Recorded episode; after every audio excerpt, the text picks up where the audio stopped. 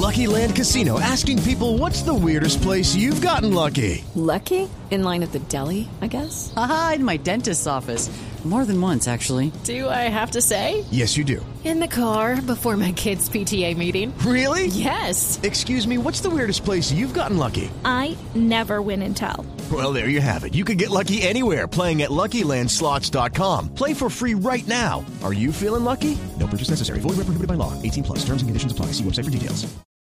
Cuba fue uno de los países garantes del acuerdo de paz entre el gobierno colombiano y la guerrilla de las FARC. De hecho, el apoyo del gobierno cubano fue muy importante, entre otras cosas. En momentos difíciles, siempre el delegado cubano en su momento para estas conversaciones, Rodolfo Benítez, fue un amable componedor. Y no solo eso, los cuatro años de negociaciones públicas y unos meses anteriores de negociaciones privadas se desarrollaron en territorio cubano, en la ciudad de La Habana. Por eso Cuba siempre ha estado muy vinculada a este acuerdo de paz que ahora está en pleno proceso de implementación. Y una de las noticias de la semana que termina ha sido la formalización que ha hecho la Embajada de Cuba en Colombia del ofrecimiento de mil becas para estudiar medicina en territorio cubano. Queremos saber cómo va a ser esa distribución, de qué manera se va a adelantar esa entrega y en qué contexto se ha hecho este ofrecimiento. Por eso hemos invitado hoy al radar aquí en Blue Radio al señor embajador de Cuba en Colombia, embajador José Luis Ponce Caraballo. Buenas tardes. Buenas tardes, ¿cómo estás, Agustín? Embajador, gracias por estar con nosotros. Eh, Esto forma parte de, de los ofrecimientos que había hecho el presidente Raúl Castro en eh, visitas recientes a Colombia luego de la firma del acuerdo de paz, este plan de las mil becas. Exactamente, en Cartagena, cuando se firmó el, el primer acuerdo, eh, él le hizo ese ofrecimiento y ahora se está materializando. Ustedes hicieron la, el ofrecimiento formal en las últimas horas en, en la reunión de la Comisión de Seguimiento y Verificación eh, para el acuerdo de paz. Exactamente, la hicimos. ¿Y en qué consiste exactamente este plan? Consiste en 500 becas para que las maneje el gobierno y 500 para que las maneje la FARC-EP. A razón de 200 becas, o sea, son, suma un total de 1000 becas y serían 200 becas cada año durante los próximos cinco años. 100 para el gobierno y 100 para las FARC cada año, ¿verdad? Exactamente, cada año 100 para el gobierno y 100 para los Cada grupo, el gobierno y las FARC están libres de, de decidir a quién le otorgan esas becas. Sí, eso es una decisión eh, que tiene que tomar cada uno de ellos. ¿Hubo algún compromiso del gobierno para entregárselas a las víctimas del conflicto o eventualmente que dárselas también a las FARC? Opina eso hay que preguntarle al gobierno. El, la- el- el- inicialmente anoche me dijeron que se le iban a entregar a la FARC, pero si hay una decisión diferente hoy por la mañana, eh, bienvenida sea. Claro, La sí, decisión que tome el gobierno, esa es la decisión, que eso es lo que se hará. ¿En qué consiste el plan de becas? Eh, ¿Qué cubre? Este, el plan cubre todo menos los eh, boletos de avión.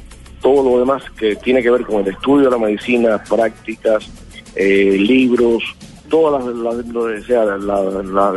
clases como tal, el, man- el mantenimiento de la manutención ahí en, Cuba, todo eso es cubierto por la beca. No es dinero, es darte todas las, las posibilidades, las facilidades, las facilidades para que puedas estudiar medicina durante seis años. Son seis años. Seis años de carrera. Seis años de carrera. ¿Cuba pide algún tipo de contraprestación a cambio de estas becas? No, eso es una decisión de cada uno de ellos. Esperamos de ellos que cuando que cuando terminen le presten a sus comunidades, a las comunidades de donde vienen, de donde provienen, los beneficios de haber aprendido a ser un excelente médico en Cuba. Señor embajador, ¿son solamente becas para medicina, es decir, para la carrera como tal, o podrían ser eh, carreras eh, afines como enfermería u otro tipo de, de estudios eh, relacionados con ciencias médicas? Hasta el momento es de medicina. Pudieran, pudiéramos ver si hay alguna otra carrera que, que nos pidan puntualmente se pudiera analizar. ¿Los estudios serán en universidades de La Habana o podrían ser en otras ciudades de Cuba? Pueden ser en otras ciudades también. ¿Cuándo tienen eh, previsto el gobierno y las FARC eh, responder a este ofrecimiento y, y entregar los listados de los beneficiarios? ¿Eso ha quedado estipulado o eso vendrá más adelante? Eso viene más adelante, Pina. Eso que ahora darle, como decimos por allá, por allá por Cuba, carpintería fina. Y entonces ver eh, cómo vamos a hacer todas las cosas, qué, qué, con, qué convenio habría que firmar con, con, con el eh, gobierno, qué, qué hace falta hacer para que eso se materialice. Pero está la decisión tomada, está el ofrecimiento hecho. ¿Se tiene un estimativo de cuánto cuesta eh, esa manutención y ese estudio durante seis años para mil personas?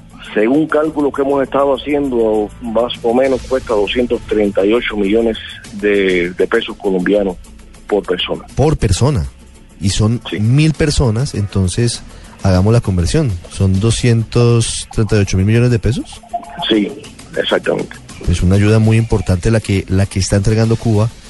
Mil becas para estudios de medicina en el marco del posconflicto de la implementación del acuerdo de paz entre el gobierno y las FARC. Señor embajador de Cuba en eh, Colombia, José Luis Ponce Caraballo, gracias por estos minutos, muy amable. Muchas gracias a ti por habernos llamado y habernos dado la oportunidad de informarle a todo el pueblo de Colombia sobre esta, este ofrecimiento.